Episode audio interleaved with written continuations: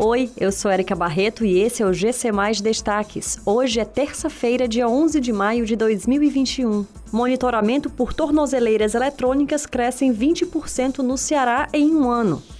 Pagamentos com cartões crescem 17% no primeiro trimestre. Ministério Público do Estado do Rio de Janeiro cria força-tarefa para investigar operação no Jacarezinho. A utilização da tornozeleira eletrônica para monitorar apenados ou suspeitos de crimes tem crescido nos últimos anos no Ceará. Segundo dados da Secretaria da Administração Penitenciária, desde março de 2020, quando teve início a pandemia de Covid-19, a quantidade de tornozeleiras em funcionamento cresceu 20%. No fim de abril de 2021, foram contabilizados 7.178 equipamentos em uso.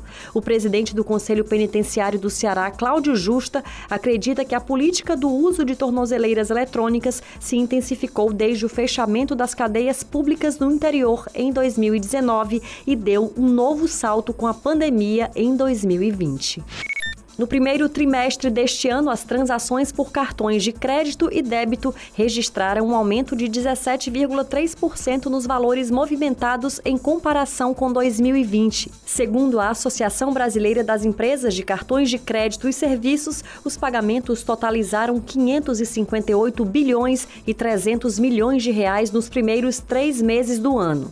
Os dados mostram que houve um aumento do valor médio gasto em cada transação, com o crescimento do do uso de cartões para compras em estabelecimentos de setores como supermercados e bens duráveis. A entidade estima que o setor de cartões poderá crescer 19% neste ano.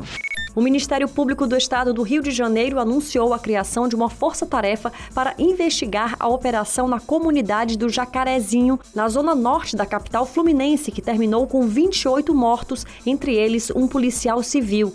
A ação ocorreu na última quinta-feira e foi a mais letal da história do Estado.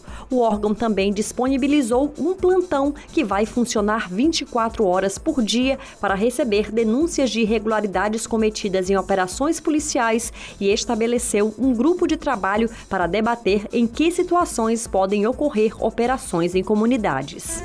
Essas e outras notícias você encontra em gcmais.com.br. Até mais!